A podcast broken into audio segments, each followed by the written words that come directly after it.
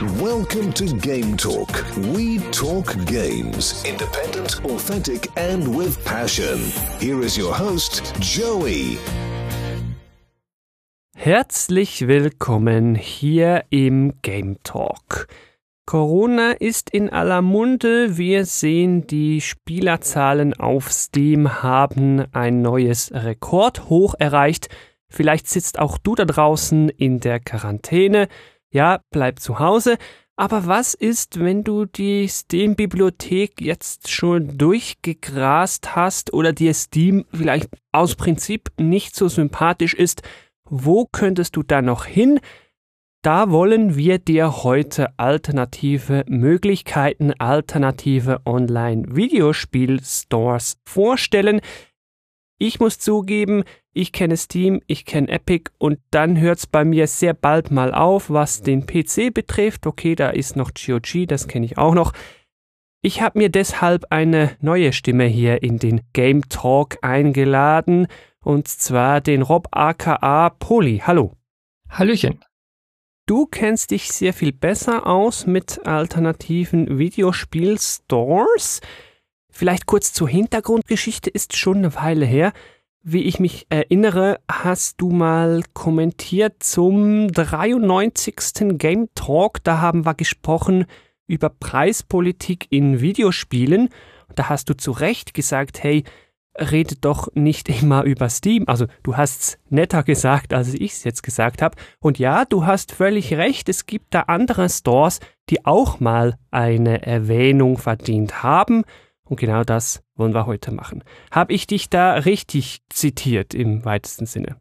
Genau, wie du sagtest, nur netter. Ich habe da ganz klassisch mal die Kommentarfunktion benutzt. Das, das ist macht zwar heute gut. keiner mehr, aber ja, ich bin aber immer wieder froh, wenn Leute die Kommentarfunktion bei Episoden benutzen. Klar, wir sind auch bei Twitter, wir sind auch bei Facebook, aber mit den Kommentaren ist es gleich schön unter der Episode sortiert und hat auch eine bessere Sichtbarkeit dann für Leute, die die Webseite besuchen.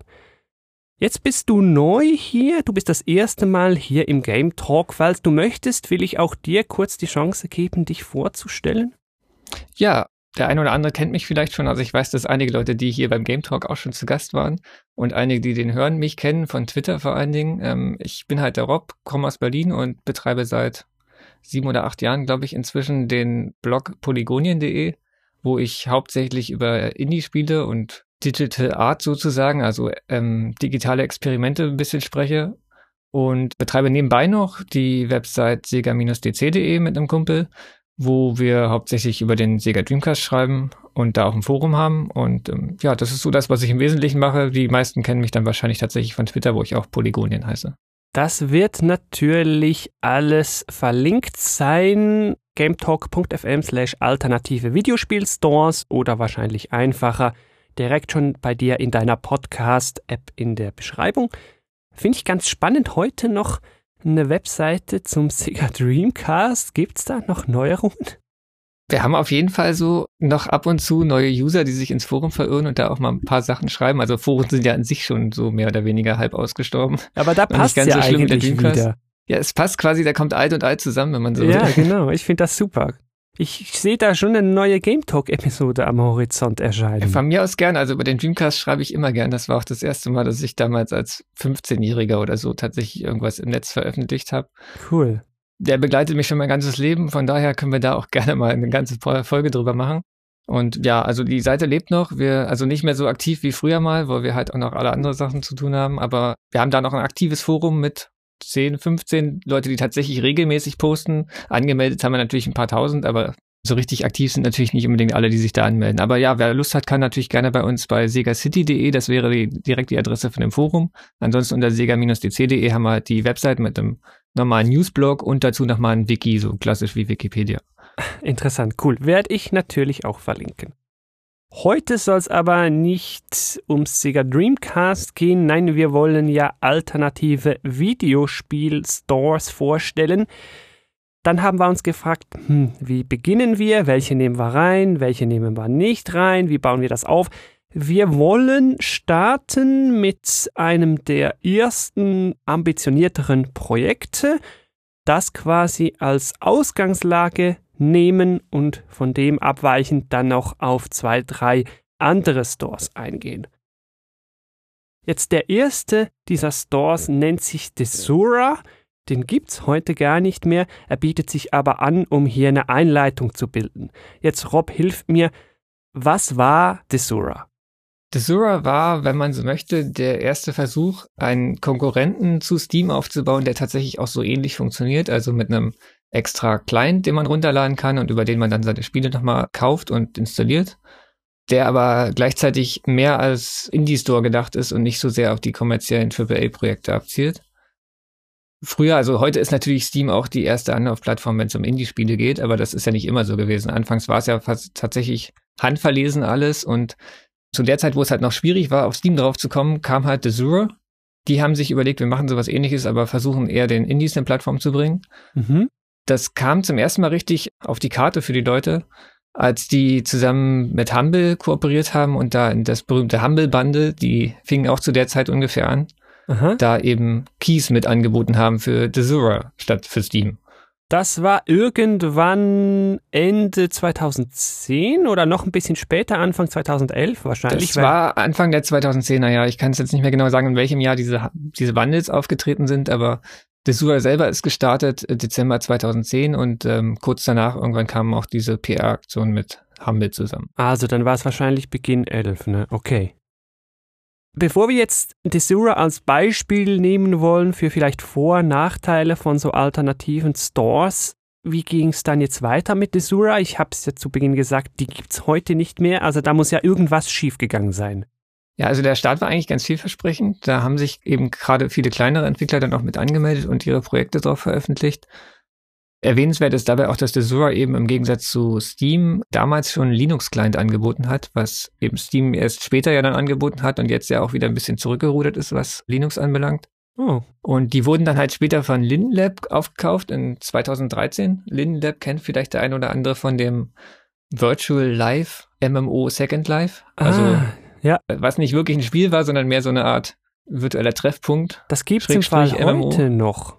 Ich glaube, das gibt's immer noch, ja. Und die wollten das wahrscheinlich irgendwie integrieren. Das wird einmal pro Jahr totgesagt, aber das gibt's immer noch. Die haben auch noch eine aktive Userbase, ja. Ja, gerade für so ein MMO hat das schon echt eine lange Lebenszeit hinter sich bis jetzt. Ja, krass. Aber Lindenlab hat dann wohl irgendwie seine Pläne geändert, seine Strategie und hat das dann ein Jahr später schon wieder verkauft an Tool-Entwickler namens Bad Juju. Also die haben Middleware entwickelt für andere Entwickler. Und ähm, die haben sich dann die Rechte daran gekauft an Azure und das erstmal normal weiter betrieben. Und ähm, nun weiß man aber nicht, ob die sich damals einfach an, mit diesem Kauf verhoben haben oder ob da vorher schon was im Argen war. Auf jeden Fall sind die dann ein halbes Jahr später, so Mitte 2015 ungefähr, haben die ähm, bankrott erklärt und dementsprechend war Azure auch erstmal in Problemen.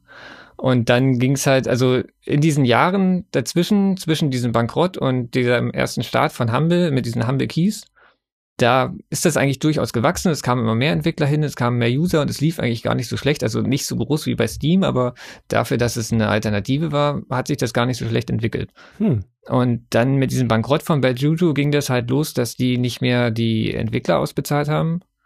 Und dann kam nochmal ein Jahr später, so Anfang, Mitte 2016 ungefähr, ging die Seite dann das erste Mal vom Netz und der Client ging dann logischerweise auch nicht mehr, weil die Seite nicht mehr da war für einen Moment. Mhm. Dann haben sich alle gefragt, was los ist. Es gab da irgendwie keine richtigen Erklärungen von Bad Juju und dann kam die Seite aber dann doch wieder im September wieder online. Und dann wussten eigentlich alle User, die dort waren, dass jetzt vielleicht langsam die Zeit wäre, alles, was man da mal gekauft hat, zu sichern. Oh ja. Weil dann ist quasi das passiert, wovor sich vielleicht mancher Steam-User heute auch immer noch fürchtet, dass nämlich irgendwann das Ding einfach kaputt geht, offline geht und man dann ohne irgendwas dasteht, obwohl man da Tausende von Euros in Spiele investiert hat. Mhm. Und bei Desura war das halt so, das war kein richtiges DRM-System, also kein Digital Rights Management, äh, sondern man hat eben da äh, auch einfach die Installer, so wie man die bei GOG jetzt zum Beispiel auch bekommen würde. Da kann man das Setup einfach runterladen und das dann installieren, wie man möchte. Und dementsprechend konnte man dann eben, als die Seite nochmal online kam, konnte man hingehen und dann jedes einzelne Spiel, was man irgendwann mal da gekauft hat, separat als Datei runterladen und so sichern, dass das eben nicht weg ist, zum Glück, wenn man schnell genug war. Wenn man das nicht mitbekommen hat, dann stand man eventuell am Ende ohne was da. Und bei Desura hatte man halt auch noch bei manchen Spielen die Möglichkeit, sich einen Steam-Key ausgeben zu lassen. Aha. Und das ging halt auch dann noch so, wenn man schnell genug war, konnte man das noch machen. Und ähm, dann war es halt zumindest nicht ganz so schmerzhaft, dass das ganze Ding offline gegangen ist, weil man sich eigentlich das Allermeiste davon noch irgendwie sichern konnte und theoretisch weiter benutzen kann. Okay, interessant. Die wurden dann aber trotzdem nochmal aufgekauft, ne? Ja, genau. Die wurden dann ähm, von einer Firma namens OnePlay aufgekauft, die dann tatsächlich daraus nochmal so eine Art Store gemacht haben. Also der lief dann auch unter OnePlay und die haben dann auch gesagt, die übernehmen die ganzen, das was irgendwie Desura noch den Entwicklern schuldet, geben sie wohl noch aus und jeder, der da irgendwas gekauft hat, der kriegt das Zeug auch und so. Und das lief dann ein paar Monate und dann war aber auch das wieder weg vom Fenster. Also seitdem mhm. ist auch die Seite komplett tot und das System wird, glaube ich, also dieser ganze Framework, der dahinter steht von Desura, der wird auch, soweit ich weiß, nicht mehr weiterverwendet von irgendwem. Okay, aber immerhin konnte man sein Zeug noch einigermaßen sichern. Genau, es ist quasi auch so ein bisschen ein Warnschuss für alle gewesen, die heute schreien, dass Downloads das Optimum sind und sich da gar keine Gedanken machen. Also nun ist es so, dass ich selber ja ganz viel bei Steam habe, aber man muss es halt trotzdem immer auch ein bisschen im Hinterkopf behalten, dass nicht immer heutzutage so sicher ist, was man da kauft, dass man wirklich das Zeug besitzt, was man da gekauft hat. Ja, ja, da hast du völlig recht, ja. Jetzt Desura, ich weiß nicht, ob jeder schon mal von denen gehört hat. Da gab es aber so ein, zwei Entwickler, die man kennt, vielleicht auch so ein, zwei Spiele, die da größer geworden sind, die man kennen könnte. Kannst du uns da so zwei, drei Stichworte mal hier in die Sendung werfen, ein bisschen Name-Dropping, vielleicht erkennt der eine oder andere da draußen ja einen Begriff wieder. Sowas wie Double Fine zum Beispiel ist mir ein Begriff, die kennt man heute noch. Ja, also dadurch, dass Desur ja offener war als Steam, also Steam hat sich das ja wirklich die ersten Jahre ganz genau überlegt, wen sie da drauf lassen auf die Plattform. Kamen da eben auch ein paar Entwickler zum Zuge, die ähm, sonst bei Steam erstmal noch nicht dran kamen, sondern haben dann quasi über der Suche den Schritt auf Steam erst geschafft. Und dazu gehört zum Beispiel Frozen Byte, die diese Trine-Serie gemacht haben. Das sind diese ah. 2.5D Sidescroller Koop-Dinger mit drei Charakteren, mhm, so ein mhm. bisschen. Zauberer und ja, ja. Genau, so ein bisschen märchenhaft ange, angehaucht. Und dann gibt's da auch noch die Project Zomboid-Macher, das ist so ein Survival-Zombie-Spiel aus Top-Down-Perspektive, ein bisschen Pixel-Look. Und das ist ähm, tatsächlich, also das sagt, glaube ich, nicht so vielen Leuten was, aber das ist auf Steam relativ erfolgreich und hat da auch tausende von Spielern bis heute und wird auch immer noch geupdatet. Und das fing eben auch damals im Early Access auf der Zero an, bevor es Early Access auf Steam überhaupt gab. Ah, spannend. Und dann der vielleicht bekannteste Titel, der dort angefangen hat und nicht bei Steam, ist Five Nights at Freddy's, dieses Horrorspiel mit den Mechatronik-Robotern, die, vor denen man sich quasi verstecken muss mit den Kameras und so. Oh. Das war ja ein ganz großes Ding auch auf YouTube damals und das fing eben auch erst auf The Zero an, bevor es dann später auf Steam ging und da fünf Nachfolger gekriegt hat oder so. Jetzt haben wir gesagt, wir nehmen Desura als Einleitung und dann auch so als Blaupause, um gewisse Vor- und Nachteile von solchen alternativen Stores zu erläutern. Genau das wollen wir jetzt auch machen, hier in einem kleinen Zwischenschub.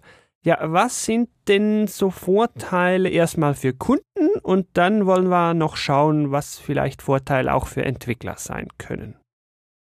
Um hier vielleicht gleich einzusteigen, ich als Kunde, und das war ja auch so die Einleitung hier in diesen Game Talk, finde da wohl Spiele, die ich auf Steam nicht unbedingt finde, Gerade weil bei so einem alternativen Store die Türen halt weiter offen sein können als bei einem geschlossenen System.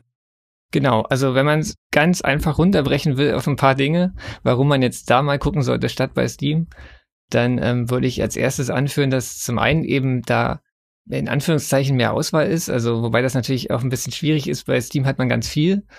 Bei itch.io hat man jetzt auch ganz viel, da sind es auch über 200.000 Projekte im Moment und die sind aber ein bisschen anders durchgemischt. Da gibt's eben mehr experimentelles Zeug und vor allen Dingen gibt's eben dann als zweiten Punkt, gibt's auf itch.io auch sehr viel Zeug, was wirklich komplett kostenlos ist, was man sich so mal angucken kann. Wenn ich dich hier schnell unterbrechen darf, so kostenlos, wie man es früher kannte, kostenlos oder kostenlos, wie man es heute kennt, kostenlos, free to play? Damit meine ich tatsächlich komplett kostenlos. Es ist free und nicht free to play mit irgendwelchen versteckten In-App-Käufen oder so, sondern wirklich runterladen und spielen und das war es, ohne irgendwas zu geben. Schön. Wenn wir hier bei der Kundenperspektive sind, du kennst dich da natürlich auch besser aus. Ja, viel Experimentelles, ja, offene Türen, ja, mehr Diversität, ja, kleinere Hürden, aber ich weiß nicht, vielleicht dann auch ein total überladener Store mit mega viel Schrott? Jein. Also die Sache ist die, wir kennen es ja wahrscheinlich, wer sich mal durch den Steam Store in den letzten Monaten so durchgeklickt hat, der wird auch festgestellt haben, dass da zudem viel Zeug drin ist, was man einfach nur wegklicken will und gar nicht sehen will, was aber trotzdem auftaucht. Und bei itch.io, also Steam verfolgt ja diese ähm, Politik des, naja, nicht aussortierens und gar nicht kuratierens. Mhm. Und itch.io kuratiert schon etwas und sortiert bestimmte Dinge auch tatsächlich aus, wenn die sagen, das passt nicht zu unserem Store. Das heißt allerdings nicht, dass sie jetzt tatsächlich eine Vorauswahl treffen und da große Hürden aufbauen und sagen, das ist nicht gut genug für uns oder so. Also da geht es weniger um, um die Qualität des Projekts, sondern mehr um den Inhalt. Also auf Steam gab es ja in den letzten, also vor allen Dingen im letzten Jahr und im vorletzten Jahr gab es ja so das ein oder andere problematische Spiel oder in Anführungszeichen Spiel. Von Spielen kann man ja da teilweise nicht mal reden, wie diesem komischen Vergewaltigungssimulator, der da auf Steam kommen sollte, der ja auch erst nach großen Protesten dann da entfernt wurde. Mhm. Und als solchen Geschichten wie diesem Amok-Simulator, wo ich jetzt auch den Namen nicht sagen möchte, auch wenn ich ihn weiß. Und ähm, solche Sachen tauchen halt auf itch.io eigentlich nicht auf. Also sobald die merken, dass, also davon Wind bekommen, dann nehmen sie sowas eigentlich auch raus. Also vielleicht hat man da bei so einem alternativen Store sogar noch weniger Schrott als bei Steam. Unter Umständen schon. Also was auf jeden Fall anders ist, im Gegensatz zu Steam, ist halt bei Steam was also von dem Schrott, der bei Steam kommt, ist zum Beispiel vieles auch, zielt zum Beispiel darauf ab, diese ganze Achievement-Mechanik auszunutzen, zu exploiten, mhm. weil mir gerade das deutsche Wort dafür nicht einfällt da gibt's dann eben bei Steam Spiele, die irgendwie für, für quasi drei Minuten irgendwas machen, kriegt man da 10.000 Achievements und so. Und es gibt eben Leute, die das dann kaufen und das ist dann im Store und müllt den zu. Mhm. Genauso gab's ja eine Zeit lang diese Sache mit den Sammelkarten bei Steam, wo es dann quasi Spiele gab, die eigentlich nur dazu da waren, diese Steam-Karten zu generieren. Hab und diesen ja ganzen Quatsch verstanden. gibt's bei itch.io nicht ich spiele ja auch auf Steam und ich bekomme da auch immer mal wieder so eine Notification, hey, du hast hier irgendeine so Karte freigeschaltet oder so. Ich habe keine Ahnung, was ich mit dem soll. Also von mir aus könnten sie das Feature komplett rausstreichen. Ja, das ist halt genauso sinnlos oder sinnvoll wie halt Achievements auch. Das ist ein Bonus, so ein Metaspiel drumherum, was mancher überhaupt nicht brauchen kann. Andere erfreuen sich daran. Ich finde das auch okay, kann man machen. Also ob man das jetzt mag oder nicht, ist eine andere Geschichte. Aber ob das eben, wenn jetzt Entwickler anfangen, das auszunutzen und quasi bei den, bei diesen Steam Trading Card Spielen, die das ausgenutzt haben, war das ja so, dass die quasi durch das Geld, was dadurch anfiel, sich quasi äh, Steam betrogen haben und dadurch sich die Taschen voll gemacht haben mit diesen Karten. Hm. Da gibt's auch diverse Artikel zu, die können wir auch noch verlinken nachher.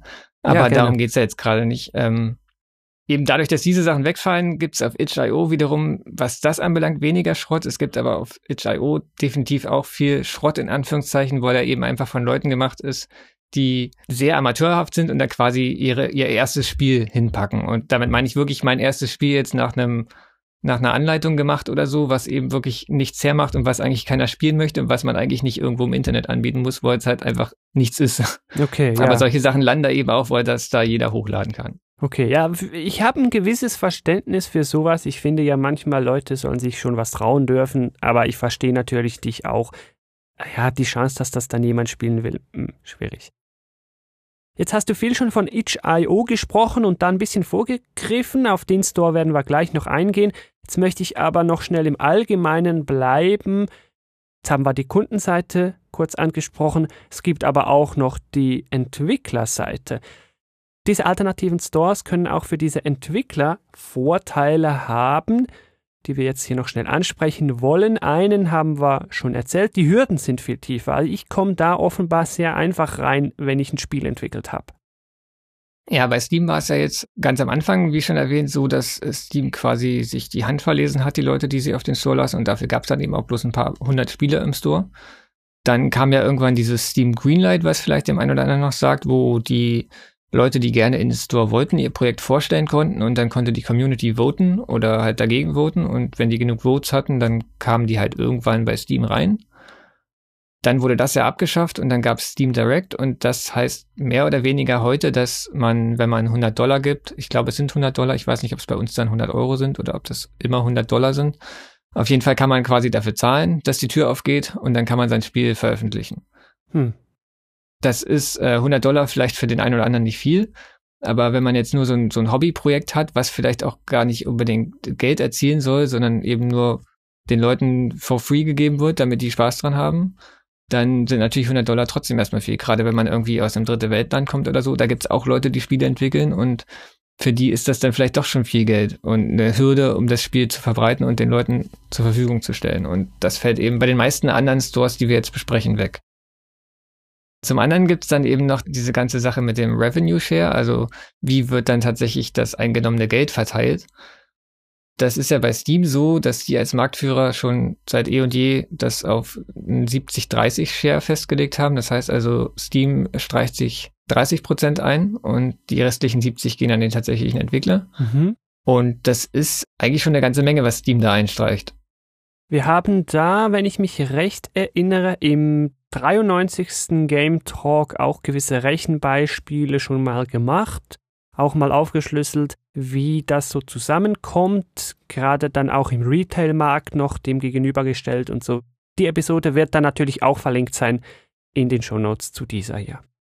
Genau, das war ja ein ganz großes Thema, als Epic anfing und mit seinen Exclusives und dann eben alle anfingen, irgendwie sich entweder auf die Seite von Steam oder von Epic zu schlagen, weil Epic ja damit angetreten ist, dass sie ihren Store wohl zumindest vordergründig jetzt aufgemacht haben, weil sie einfach diesen Anteil des Verkäufers des Stores reduzieren wollen und fairere Bedingungen für die Entwickler schaffen wollen. Ob das jetzt so ist oder nicht, sei mal dahingestellt. Wir wollen ja jetzt nicht über den Epic Store reden. Nun kann man natürlich sagen, dass Steam ja für diese 30 Prozent des Preises auch eine ganze Menge macht. Ja, da sind natürlich die Infrastruktur ist da und viele Features, die andere Stores nicht haben und die ganze Community, die, die größere Reichweite und so weiter. Ja, das ist keine Frage. Letztendlich muss man aber trotzdem sich überlegen, ob dann eben diese 30 Prozent wirklich fair sind und vor allen Dingen als Entwickler muss man sich überlegen, ob das jetzt gut ist, dass man das dahin packt oder ob man nicht vielleicht doch auch andere Varianten unterstützen will, damit vielleicht diesen Goldstandard, der jetzt eben diese 70-30 sind, um den vielleicht doch irgendwann mal aufzubrechen, dass das vielleicht doch ein bisschen mehr Geld am Ende bei den Entwicklern landet. Und das macht man eben, indem man vielleicht auch andere Plattformen unterstützt und nicht nur Steam. Ja. Andere Plattformen würde ich jetzt gleich als Stichwort heranziehen. Du hast zuvor immer mal wieder itch.io erwähnt, also offensichtlich ist das heute noch ein anderer alternativer Videospiel-Online-Store, dann nehmen wir den doch gleich hierher. Ich meine, der wäre heute auch somit die größte Alternative, die es so gibt. Korrigiere mich, wenn ich falsch bin. Was ist denn itch.io? Was zeichnet itch.io heute so aus? Also ich denke, gerade für den Indie-Bereich und für den Amateurbereich ist wirklich itch.io inzwischen die Plattform, wo man sein muss und wo man sein sollte. Das gibt's schon seit 2013 eigentlich, aber ist dann erst über die Jahre gewachsen und interessanter und bekannter geworden. Stammt eigentlich von Leaf Corcoran ganz allein. Also das ist so ein, der hat vorher Webseiten gemacht und nebenbei so aus Spaß Spiele entwickelt und bei Game Jams mitgemacht und so weiter. Und das war noch zu der Zeit, als es eben Greenlight gab, das wir vorhin schon erwähnt haben. Und ähm, da wollte er einfach so inspiriert von Bandcamp eine Alternative schaffen, wo man eben seine Spiele und seine Entwicklungen nicht, nicht zwangsläufig Spiele, sondern einfach seine digitalen Entwicklungen anbieten kann, ohne so eine große Hürde und hat sich daraufhin eben überlegt, wie dieser Store aussehen könnte und hat dann itch.io aufgebaut. Okay. Was zeichnet denn dieses itch.io heute auf? Was sind da so Unterschiede, wenn ich den Store mir heute anschaue? Was ist da anders als beispielsweise bei Steam? Also itch.io ist auf jeden Fall erstmal, also die haben diese Philosophie, dass sie eben wirklich gar keine Hürden aufbauen und dass sie eigentlich der Store für alle sein wollen, also für alle Content-Schaffenden, wenn du so willst. Mhm. Ob das jetzt Amateure oder ob das Profis sind. Und deswegen muss man zum einen eben kein Geld bezahlen, um da reinzukommen. Und man kann sich über einen Editor ganz einfach so eine Seite erstellen. Also es gibt so ein Standard-Template, was man benutzen kann für die Seite, für die Projektseite. Und man kann das aber auch dann mit HTML und CSS alles verändern und coole Sachen damit machen. Also da gibt's dann auch irgendwie Entwickler, die haben dann so wackelnden, springenden Text auf der Seite und so kennt man ja noch von damals mit diesem Harlem Shake und so, wo dann die Webseiten auch irgendwie plötzlich sich komplett verändert haben und sowas kann man halt da dann, wenn man möchte, bei seiner Projektseite auch mit einbauen. Okay, das gibt's ja bei Steam zum Beispiel nicht. Das sieht ja alles gleich aus. Genau, bei Steam ist das alles gleich, wenn man so will. Also natürlich kann man bei Steam auch GIFs und so weiter einbauen in den Text. Aber letztendlich ist der Aufbau immer der gleiche. Rechts hat man halt da seine, seine Grundinfos, oben rechts hat man das Logo von dem Spiel und einen Kurztext und dann oben links in der Mitte hast du halt deinen Screenshots und die Trailer und das ist immer der gleiche Aufbau. Und bei HIO kannst du, wenn du willst, das schon verändern und aufbrechen und da dich abheben von anderen Seiten, wenn du das möchtest. Oder du nimmst eben das Template, wenn du keine Ahnung hast oder dir nicht so viel Arbeit damit machen möchtest. Also insofern ist das schon mal einfacher und ähm, da Sachen hochzuladen ist auch relativ easy. Das also zu den Hürden für die Entwickler. Und ähm, es gibt da auch keine Beschränkungen, ob du jetzt wirklich ein klassisches Spiel machst oder ob du nur ein, sagen wir mal, ein Tool entwickelt hast für Entwickler, mit dem man irgendwas vereinfachen kann. Genauso werden da auch ähm, Bücher, PDFs und Comics angeboten. Was ich auch schon gesehen habe, es gibt inzwischen auch eine kleine Mod-Sektion. Ja, also, da, da, also alles, was man irgendwie digital erschafft und anbieten möchte, kann man da anbieten. Wie sieht's aus mit dem Revenue Share? Ich würde mal sagen, der ist da auch ein bisschen entwicklerfreundlicher ausgestaltet. Wahrscheinlich. Ist jetzt so mein Bauchgefühl, wenn ich so deine Präsentation hier höre. Ja, also itch.io ist wirklich ein, eine Plattform, die für die Entwickler gemacht wurde und für die kreativen Leute. Und deswegen hat ähm, der Leaf Corcoran auch zu Anfang gesagt, ich will gar nichts von euch haben. Also ihr könnt das hier benutzen, meine Infrastruktur und eure Sachen verteilen. Ich finde das cool, wenn ihr Reichweite generiert und coole Sachen damit macht und ich will gar nichts dafür haben. Und im Grunde hat er das auch so bis heute durchgehalten. Also die Sache ist so, dass man da nicht diesen festen Share hat von 70, 30 oder so, sondern standardmäßig eingestellt sind da 10 Prozent, aber jeder, der da was anbietet, kann auch sagen, ich möchte aber nur 5 Prozent abgeben oder ich finde das so cool, ich gebe auch gern 20 Prozent ab. Also das kann jeder da komplett selber einstellen. Und der Entwickler, der Leaf Cochrane, vertraut einfach darauf, dass die Leute, die diese Plattform benutzen und da ihre Sachen anbieten, dass die fair sind und dass die die ganze Plattform mit unterstützen wollen und dann eben da so viel geben, wie sie können und wie sie für fair halten. Und das scheint bis jetzt gut zu funktionieren für alle. Aber für mich als Käufer ist der Preis vordefiniert. Also ich kann da nicht selber regeln, so wie beispielsweise bei einem Humble Bundle oder so. Ja und nein. Also inzwischen ähm, das war noch nicht von Anfang an so, aber das ist dann relativ früh aufgekommen. Zum einen können halt die Entwickler dann nach außen hin zu dem Kunden den Preis vorgeben, von wegen, ich möchte gerne fünf Dollar dafür haben. Und dann kann man da als äh, Spieler hingehen und sagen, ja, ich kaufe das jetzt gerne für die fünf Dollar. Und dann hat man aber noch die Option, ein, zwei, drei, vier Dollar oder wie viel auch immer man möchte, noch oben drauf zu legen. Und das geht dann direkt an den Entwickler. Und ähm, da das ja eine Spende ist, gibt's da auch keine extra Steuern und so weiter drauf. Um die Steuern kümmert sich itch.io auch. Also das muss dann auch nicht irgendwie, wenn jetzt ein Entwickler sich was privat über seine Website verkauft, dann müsste er theoretisch sich ja auch noch über das ganze, um die ganzen Steuern kümmern. Das übernimmt in dem Fall auch itch.io, was auch wiederum sehr gut ist für die ganz kleinen Entwickler. Mhm. Und dann gibt's auch noch dieses, was man inzwischen ja auch von Humble kennt. Bei den Humble Bundles gab's ja auch dieses Minimum ein Dollar oder gibst so viel, wie du willst quasi. Und das Modell gibt's auch bei Spielen. Also das kann ein Entwickler auch für sich einstellen und sagen, ich weiß nicht, was mein Spiel wert ist, ähm, gebt mir einfach so viel, wie ihr könnt oder möchtet und ja, oder holt es euch umsonst. Das, die Option gibt's da auch.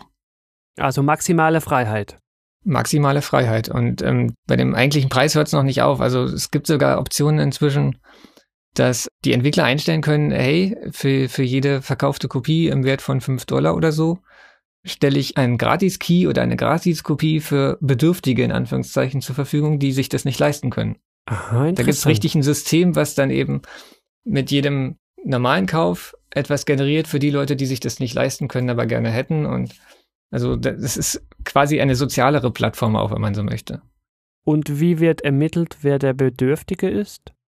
Na, letztendlich äh, basiert das natürlich alles auf Vertrauen, genauso wie mit dem Pay What You Want. Das ist auch eine Vertrauensfrage. Man muss hoffen, dass die Leute das nicht ausnutzen. Im Endeffekt ist es ja aber auch so, dass in den meisten Fällen man einen Installer kriegt und keinen Steam Key oder so, den irgendjemand irgendwo weiterverkaufen könnte. Also letztendlich muss man sich da zumindest keine Sorgen machen wegen Piraterie oder so, weil das ja sowieso mehr oder weniger frei zugänglich ist. Mhm. Und deswegen, also ja, das ist natürlich einfach, man appelliert da an die gute Seele der Leute, das nicht auszunutzen, könnte man theoretisch, aber also manche sagen dann, schreib mir eine Mail und erklär mir deine Situation und dann gebe ich dir das. Und bei anderen reicht einfach ein Klick und sagt dir, es sind jetzt noch fünf Stück für lau quasi verfügbar. Und wenn fünf Leute da jetzt draufklicken und sich das holen, dann ist es eben erstmal weg, bis wieder jemand das für einen normalen Preis kauft. Okay, interessant. Ich browse da schon mal ein bisschen durch nebenbei und hat schon ein paar interessante Dinge. Wolf Quest, da spielt man einen Wolf. Wo wir gerade bei den Preisen sind und du dich da auch gerade durchscrollst, es gibt noch diese Event-Sales. Also bei Steam ist es ja so, dass Entwickler zwar schon den Preis so ein bisschen mit, also diese Sales mit bestimmen können und ein bisschen sagen können, ich will jetzt im Sale irgendwie 50 Prozent oder so runter. Bei HIO ist es so, dass man das sofort selber einstellen kann, ob das jetzt 50 Prozent billiger ist oder 75 oder umsonst. Und gerade wenn so uh, Charity-Sachen sind oder irgendwelche größeren Ereignisse, wie jetzt gerade eben die Corona-Krise, wo eigentlich alle zu Hause bleiben sollen, haben sich jetzt ganz viele Entwickler bei itch.io zusammengefunden und gesagt, ey, wir machen jetzt einfach unsere Spiele komplett kostenlos. Ach, krass. Für die nächste Zeit, damit die Leute was zu tun haben zu Hause und sich nicht zu Tode langweilen. Ja. Und wir setzen die jetzt erstmal kurz runter und das Ganze wird auch bei itch.io im Moment als Games to Help You Stay Inside Sale angeboten und dann kann man die da durchscrollen und dann sind da eben welche, die sind ähm, extrem reduziert und ganz, ganz viele, die wirklich gerade mal 100% runter sind. Einfach bloß als kostenloser Download. Wenn man die dann nehmen möchte, dann ähm, kriegt man in der Regel zwar keinen Steam Key, aber das Spiel kriegt man komplett und das ist immer eine coole Sache. Es gibt auch noch so Varianten, wenn jetzt nicht gerade sowas Weltbewegendes ist wie eben diese Corona-Geschichte, dann gibt es auch immer wieder Entwickler, die dann zwischendurch so Charity-Sales machen und sagen, jetzt für die nächsten zwei Wochen gehen alle Sachen, die ich da kriege, an einen guten Zweck für, weiß ich nicht, Krebsforschung oder so. Und dann sieht man das auch im Store, wie viel Geld zusammengekommen ist. Und dann gibt's auch noch diese ganz kleinen Spezialsales. Also wie gesagt, da sind ganz viele Amateurentwickler, die das nicht machen, weil sie damit irgendwie ihren Lebensunterhalt bestreiten, sondern nur nebenbei. Und dann gibt es auch Leute, die dann sagen, mir ist gerade irgendwie meine Grafikkarte abgeraucht und ich kann gerade nichts machen. Mhm. Ich bräuchte gerade mal wieder irgendwie 100 Dollar, um mir eine neue Karte zu kaufen. Und dann kann man das da auch tatsächlich ein Sale einstellen und ein Ziel eingeben. Und dann steht da irgendwie, dieser Entwickler möchte gerne 100 Dollar zusammenkriegen. Und dann sieht man eben, wie viel davon jetzt schon zusammengekommen ist und kann dementsprechend dann eben sagen, ich gebe jetzt so und so viel für das Projekt. Spannend. Das war jetzt mal ein Rundumschlag, um itch.io darzustellen. Ich meine, das wäre so das populärste oder vielleicht die größte Alternative. Ja, habe ich das richtig gesagt? Ja, so kann man das sagen. Damit wollen wir es aber nicht bewenden lassen. Es gibt noch ein, zwei weitere Stores, die man sich mal anschauen könnte. Ich muss zugeben, ich habe die selber auch nicht gekannt. Der nächste wäre Game Jolt. Den gibt es schon länger, seit 2004. Der kam dann aber erst mit seinem Relaunch 2008 wirklich hinterm Busch hervor. Erzähl uns doch mal, was ist denn Game Jolt? Was machen die vielleicht sogar auch anders als dieses itch.io, das wir jetzt schon dargestellt haben? Ja, wie du sagst, Game Jolt gibt es schon noch eine ganze Ecke länger. Und das ist ähm, Ende, Mitte, also Anfang bis Mitte der 2000er ging das ja mit den ganzen Flash-Spielen los, die so in den Browsern gespielt werden konnten. Und äh, in dieser Welle kam dann quasi auch GameJolt mit auf und fing an als ähm, ähnliches Portal wie Newgrounds oder Congregate. Das sind diese bekannten Flash-Portale damals gewesen und teilweise heute auch noch, nur dass es halt heute nicht mehr Flash ist, sondern dann eben HTML5 oder so und war dementsprechend ein bisschen mehr auf Werbung aufgebaut. Das haben wir vielleicht jetzt auch gar nicht erwähnt. Bei itch.io gibt's halt auch gar keine Werbung. Die gibt's bei Steam auch nicht, aber bei manchen Shops gibt's die eben doch.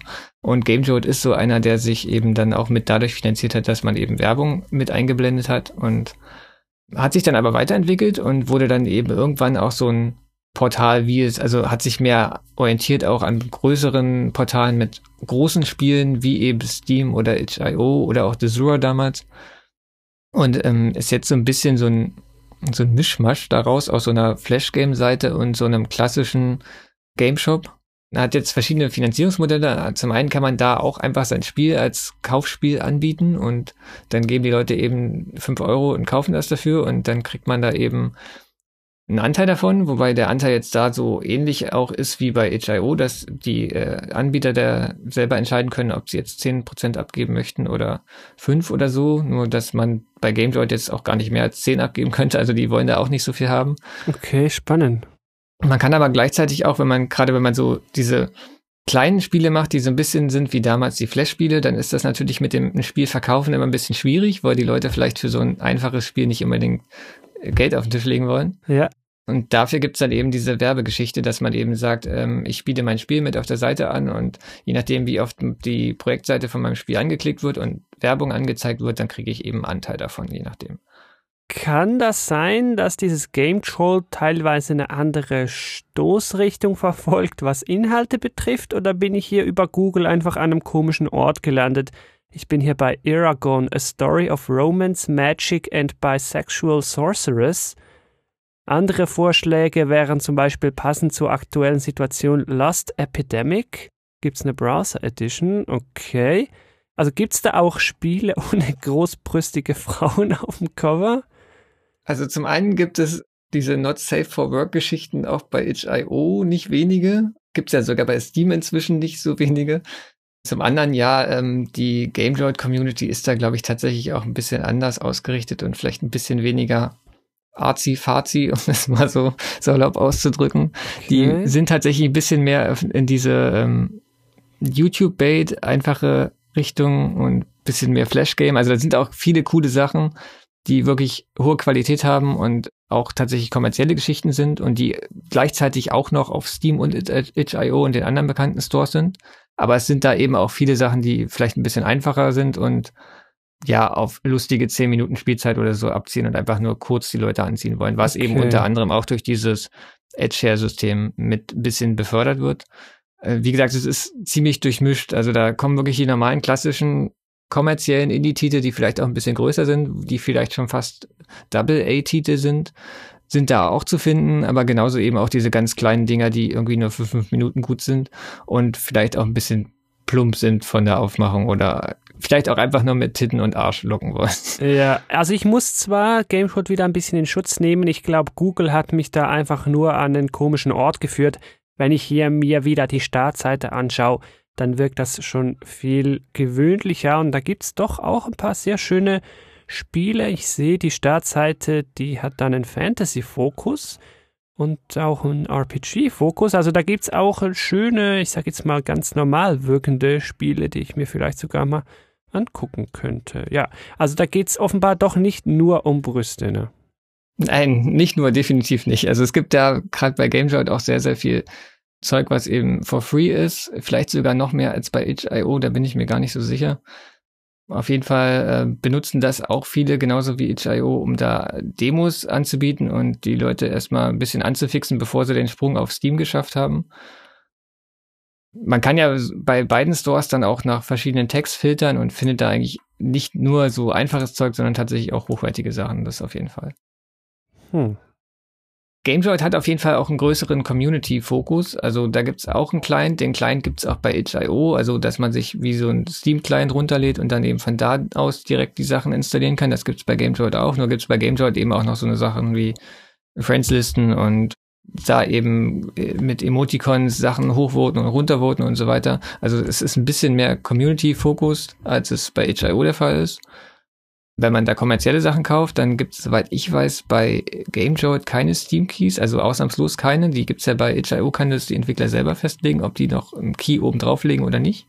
Und bei itch.io ist ja auch so, was ich nicht erwähnt hatte, da kriegt man eben zum Teil nicht nur die PC- und Mac-Version oder so, sondern wenn es eine, wenn es eine Online-, eine Mobile-Version gibt, kriegt man teilweise auch noch eine Android-Version dazu. Ich glaube, das ist bei GameJoy nicht der Fall. Ja, okay. Ansonsten, ja, ist tatsächlich die Spielauswahl ein bisschen anders, aber so gerade so was die Preise und so anbelangt, ist es doch sehr ähnlich. Jetzt, wer sagt, itch.io habe ich durchgescrollt, nicht so spannend. Game Troll habe ich mir auch angeguckt, zu viele Brüste.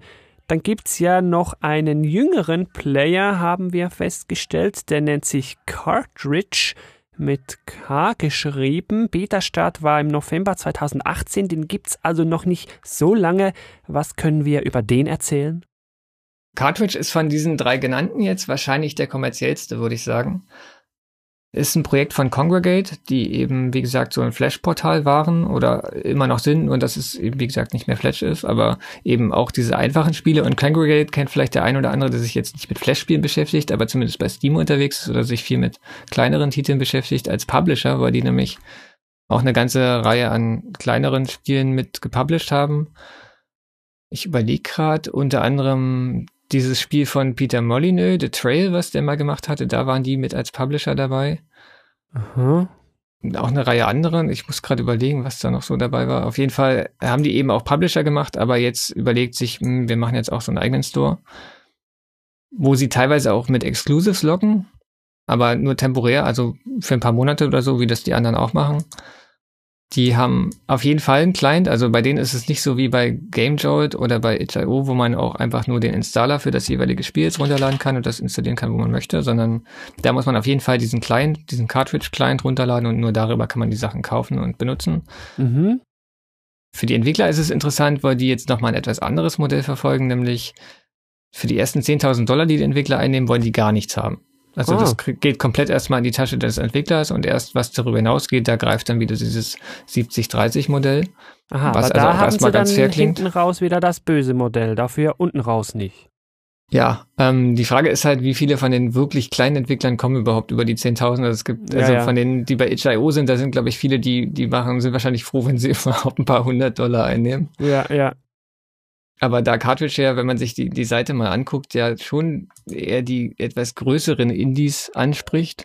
Ja, also ich sehe da zum Beispiel Metal Slug 3. Das ist ja ein Name. Das Spiel kam vor einer Weile mal raus. Das kennt man ja vielleicht sogar. Ja, also dieses Pine, was da direkt auf der Seite gerade gefeatured wird, ist auch ein etwas größeres. Was diesen kommerziellen Aspekt, diese kommerzielle Ausrichtung des Cartridge Stores vielleicht auch nochmal ein bisschen besser symbolisiert, ist die Tatsache, dass die eine extra API, also eine Programmierschnittstelle haben für In-App-Purchases. Das heißt also, wer irgendwie wie sein Mobile Game jetzt auf dem PC portiert und das bei Cartridge anbietet, der kann da über den Cartridge Client auch die gleichen In-App Funktionen oder In-App-Zahlungen mit nutzen.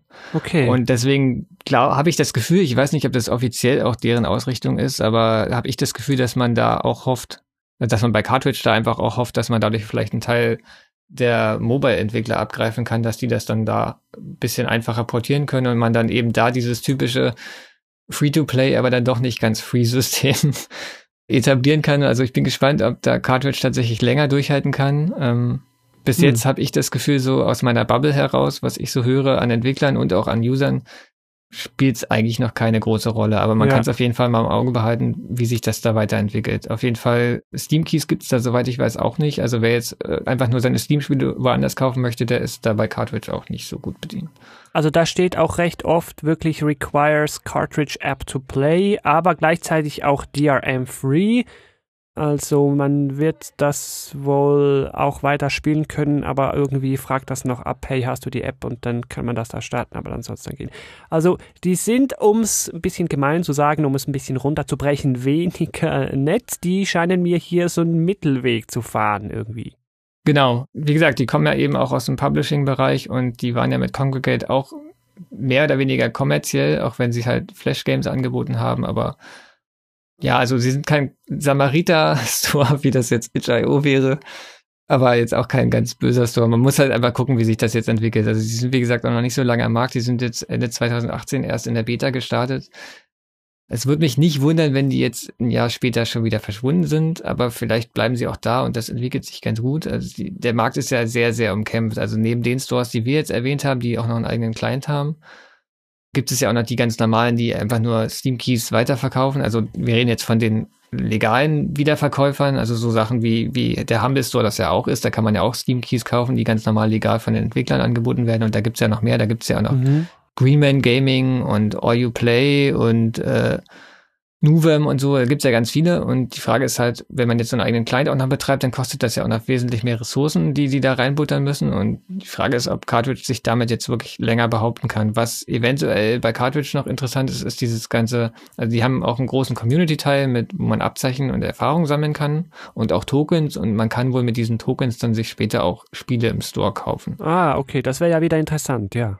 Das klingt erstmal interessant. Ich habe mich damit noch nicht intensiver beschäftigt. Da müsste ich auch erstmal gucken, also ob man jetzt quasi erstmal 200 Stunden in irgendeinem Schrottspiel spielen muss, bis man sich dann da irgendwas Besseres von den Tokens kaufen kann. Das weiß ich nicht. Also Ubisoft hat das ja mit diesen Uplay Coins auch ein bisschen so gemacht. Da kann man ja. zwar dafür nicht komplett was kaufen, aber sich zumindest Discounts erkaufen. Also ich finde diesen Ansatz grundsätzlich auch nicht verkehrt, dass man quasi dadurch, dass man in der Community was beiträgt und irgendwie die Community füllt mit Content, dass man dafür irgendwelche Belohnungen kriegt und damit sich ein bisschen finanziellen Vorteil auch bei den Spielkauf dann er er erarbeiten kann quasi. Finde ich gut. Wie gut das umgesetzt ist bei Cartridge, kann ich jetzt selber leider nicht genau beurteilen, weil ich es so intensiv noch nicht benutzt habe. Jetzt haben wir so die paar größten oder teilweise auch neueren Alternativen vorgestellt. Jetzt hier hinten raus würde mich jetzt noch interessieren, es gibt ja schon ein paar Gescheiterte. Wir haben es gesagt, zu Beginn, Desura war da so der Pionier, ist dann gescheitert.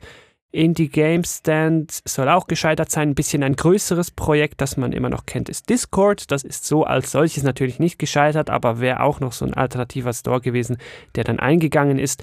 Also stellt sich die Frage, wie viel Luft ist denn eigentlich noch für so Alternativen? Die Platzhirsche sind klar, da haben wir Steam, da kommt Epic, auf den Konsolen haben wir sowieso noch eine eigene Situation, die haben ihre eigenen fixen Stores.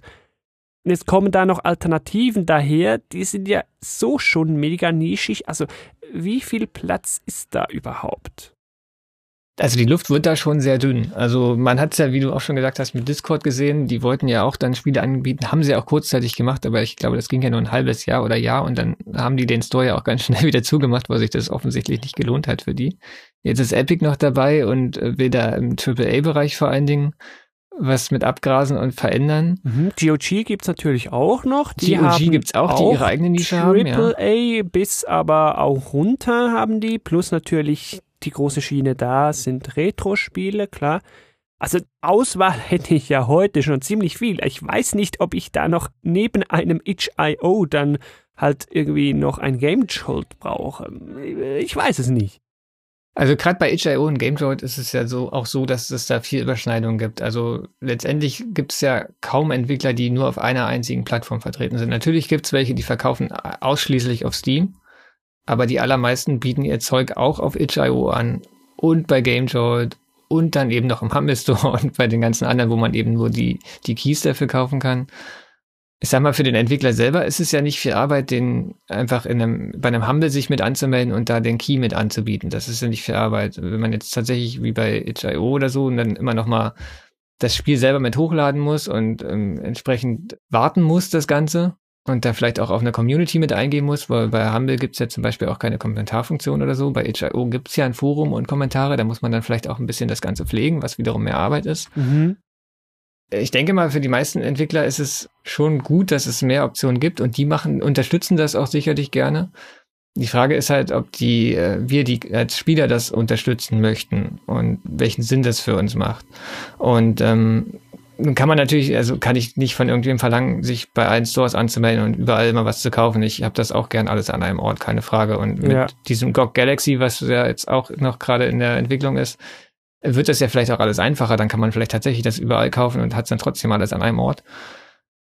Aber ich denke auch, dass sich das Ganze noch ein bisschen ausdünnen wird in den nächsten Jahren. Wie gesagt, ich glaube jetzt nicht unbedingt, dass Cartridge uns so lange begleiten wird. Bei GameJoy, das ist schon so lange da und funktioniert immer noch, obwohl es, wie du ja zum Beispiel auch nicht kennst, obwohl du dich mit Videospielen sehr, sehr viel beschäftigst. Das hat so inzwischen seine feste Community und wird auch gerade auch durch diesen das hat halt irgendwie so ein, so ein gerade diese ganzen YouTuber und so, die grasen sehr, sehr gerne bei GameJolt und bei itch.io, wo es da eben Gratis-Zeug gibt, was vielleicht ein bisschen weird ist, wo man gut Witze drüber machen kann unter Umständen, auch wenn es teilweise diese Sachen gar nicht verdient haben und gar nicht witzig gemeint sind, aber das ist eine ja. andere Geschichte. Allein schon durch dieses ganze Influencertum im Gaming werden, glaube ich, zumindest itch.io und GameJolt auch langfristig bestehen, weil die schon dadurch einfach viel PR haben. Zum anderen einfach, weil gerade itch.io sehr entwicklerfreundlich ist und sich da einfach viele Leute tummeln, die vielleicht das Geld für Steam nicht haben oder aus irgendeinem anderen Grund bei Steam das nicht anbieten möchten und deswegen einfach auch ein Angebot haben, was sich zum Teil einfach von Steam unterscheidet und ein, ein, eine Nachfrage befriedigt, die zwar sehr klein ist, aber da ist und von Steam nicht so sehr befriedigt wird. Deswegen denke ich, diese beiden wird es schon länger geben. Mhm. Aber die, alle, die dann irgendwie größer und tatsächlich kommerzieller sein wollen und es direkt mit Steam aufnehmen wollen, die, wenn man da nicht gerade in Epic ist und sehr, sehr viel Geld hat und es, dieses Rennen lange durchhalten kann, weil es ist ein Marathon und kein Sprint, mhm. dann hat man da, glaube ich, wenig Chancen. Und ähm, ich kann es auch absolut nachvollziehen, dass man als äh, Spieler keinen Bock hat, sich da zig Installer zu installieren und so weiter. Gerade dann hat man natürlich die Vorteile, wenn man einen Store ist, wo man keinen Installer braucht, sondern einfach das Spiel selber direkt runterladen kann und installieren kann. Ich glaube, gerade aus Store-Perspektive ist der Faktor laufende Kosten da entscheidend. Wie viel Infrastruktur muss ich bereitstellen und was kostet mich die? Und das wird entscheidend sein, wie lange man so einen Store betreiben kann. Wenn das ein sehr teures Unterfangen ist, dann wird es schwierig, gerade weil man ja nett sein will. Hier, wir nehmen nur wenig Share oder du bestimmst den Share selber oder bis 10.000 im war gar nichts und so Spielchen die kann man halt wirklich nur fahren, wenn man viele Leute hat, haben sie wahrscheinlich nicht, oder wenn man selber nicht teuer ist. Entsprechend ist das für mich noch so ein entscheidender Faktor, der da wahrscheinlich eine große Rolle spielt.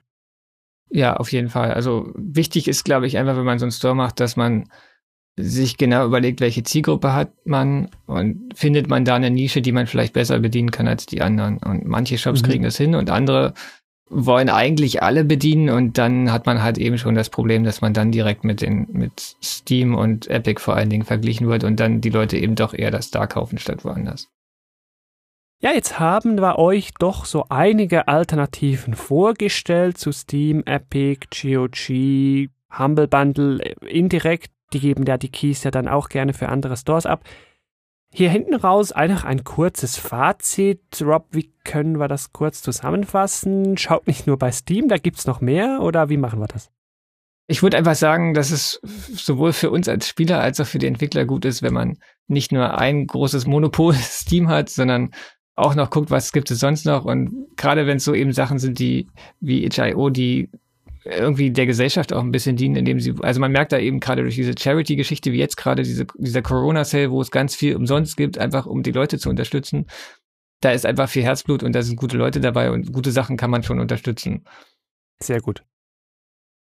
Das ist doch ein schönes Schlusswort. Unterstützt mal coole Sachen. Und damit wollen wir es jetzt auch bewenden lassen hier in diesem Game Talk. Rob, ich danke dir, dass du hier vorbeigeschaut hast und mit mir hier über diese alternativen Online-Videospiel-Stores geplaudert hast. Ja, sehr, sehr gern. Wo man dich finden kann, werde ich natürlich in den Shownotes verlinken. Ich sage sie nochmal: gametalk.fm slash alternative Videospielstores. Dann danke ich auch dir da draußen wie immer fürs Zuhören. Ich würde mich auch freuen, wenn du beim nächsten Game Talk wieder reinhörst. Bis dahin wünsche ich dir wie immer viel Spaß beim Spielen, vielleicht sogar mit so einem alternativen Spiel aus einem alternativen Store. Tschüss. Tschüss. Thank you for listening to Game Talk. For further information, please visit Game Talk FM. Till next time.